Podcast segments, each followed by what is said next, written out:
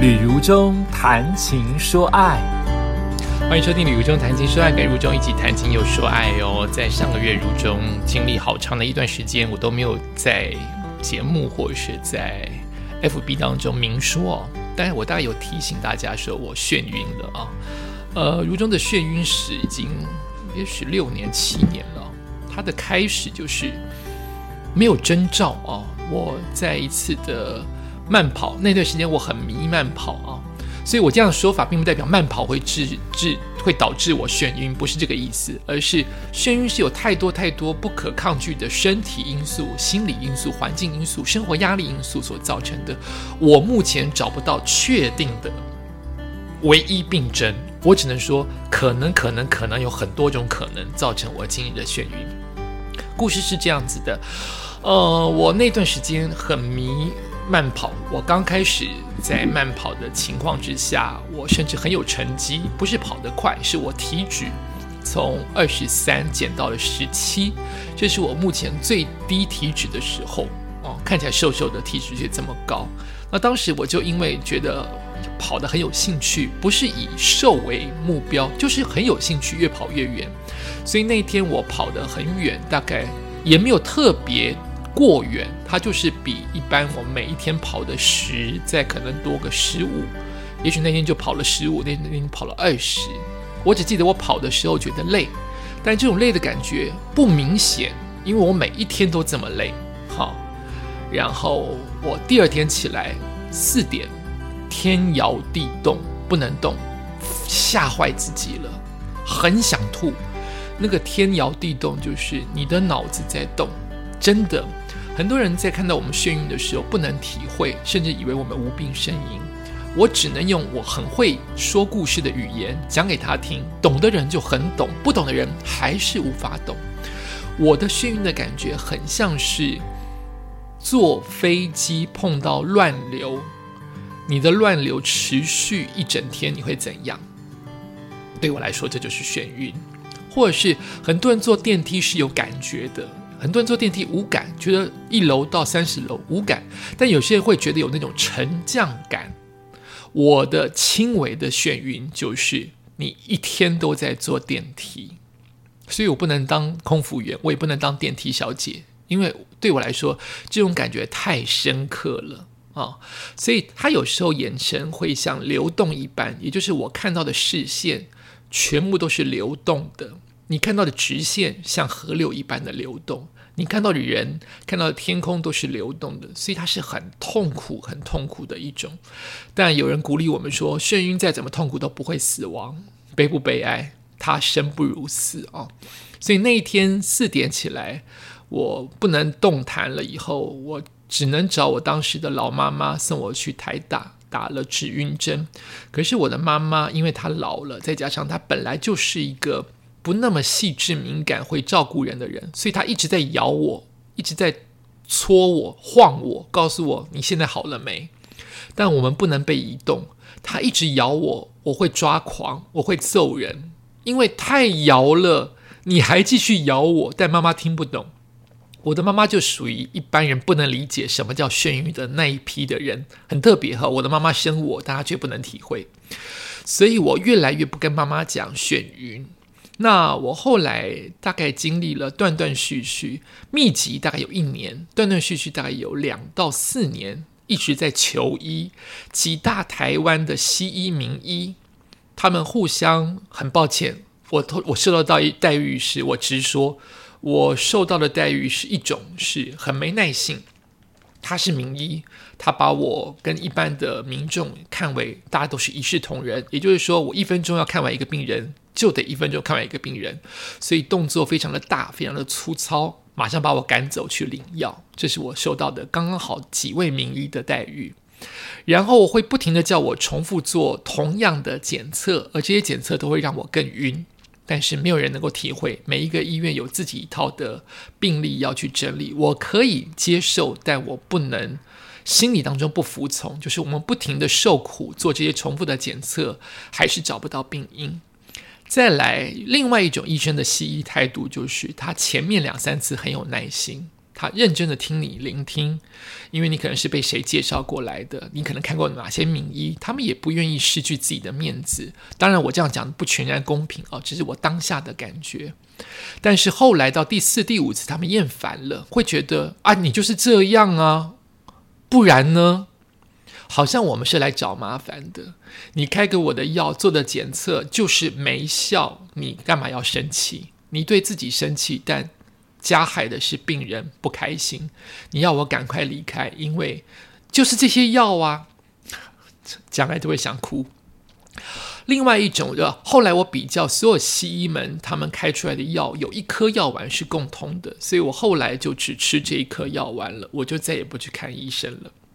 那又经过一些人的推荐，我又看了西医，脑中脑脑脑头脑脑袋插满了针灸，吃了中药，呃，到很远的地方排队看中医，看了两位三位都没有让我全然的好，那这很遗憾，我势必。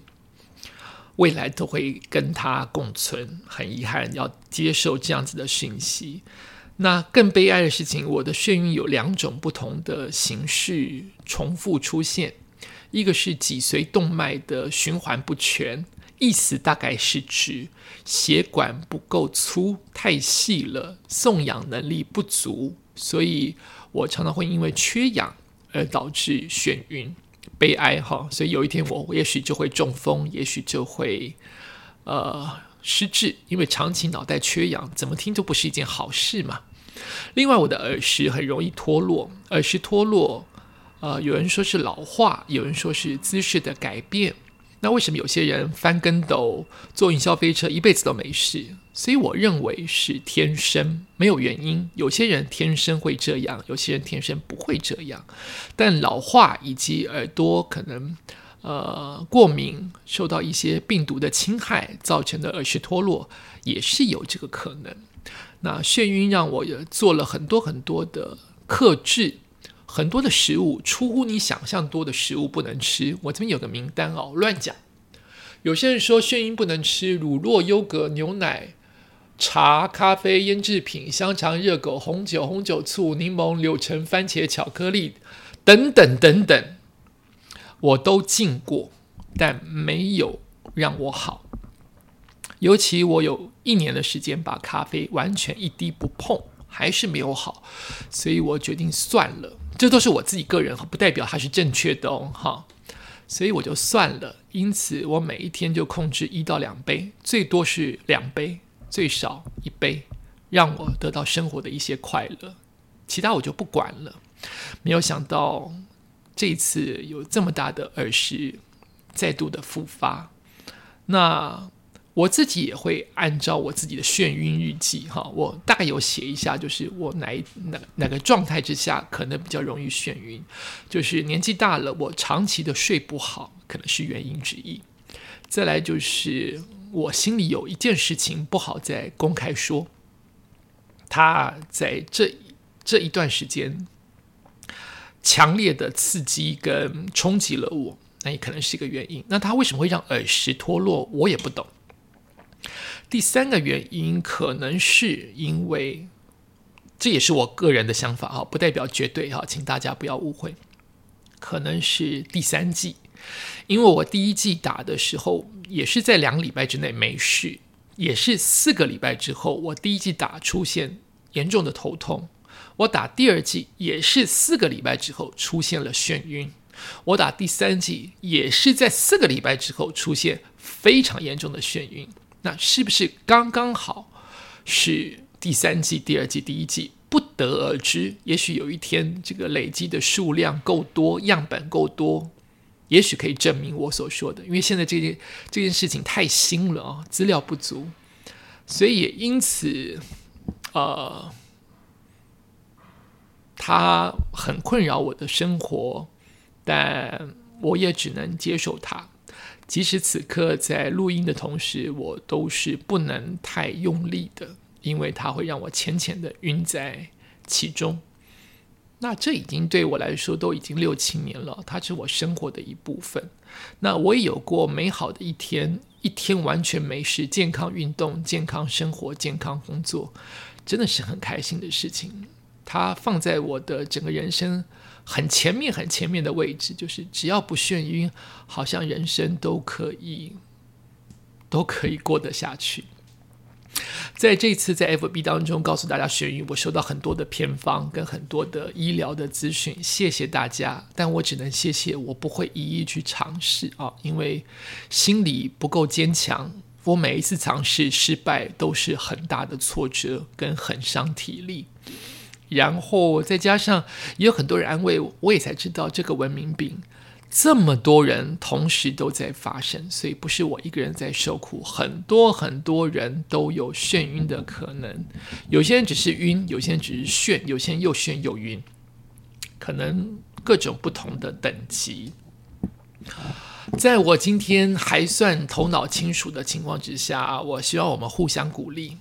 我知道他很痛苦，因为我正身在其中。他真的很痛苦，生不如死这四个字一点都没错。哈，生不如死就是，如果你酒醉，如果你如果你晕车、晕船、晕一辈子，你能接受吗？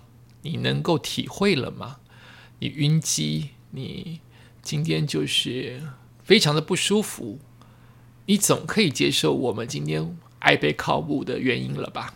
而不认为，哎，他就是晕车嘛，有什么大惊小怪？为什么会这么不舒服？哪有多不舒服？然后大部分人是不能体会，为什么你眼睛不张开，却还感受得到那个晕的重量？所以它并不是视觉了，它是你的脑袋影响你的视觉。我们每个人能够不晕，是因为我们的前庭半规管在耳朵当中的平衡系统，帮我们平衡的天下的所有的震震荡或摇晃，不至于这么震、这么荡、这么晃。而今天这个功能失衡了，我们就永远处于狂风暴雨的海浪当中，因为我们的耳朵不能帮助我们了。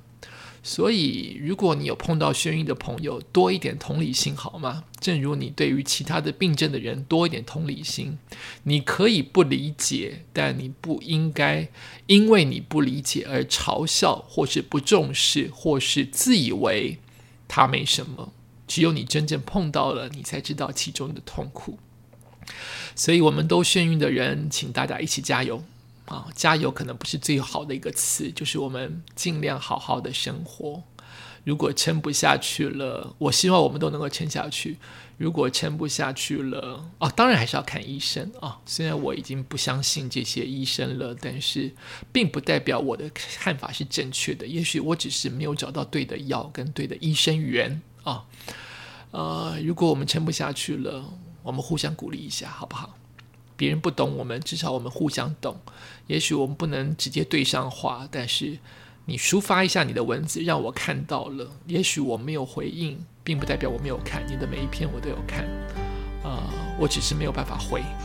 那我们就互相鼓励一下，也许就不至于这么痛苦了。这是我今天想在。事隔刚好一个月的今天，眩晕发作一个月的今天，来跟大家分享一下我的眩晕史，然后也希望能够对在在听 podcast 的你或多或少有一些帮助或同理，或是或是或是一些资讯的了解。感谢您收听今天的旅游中谈情说爱，我们下次再见。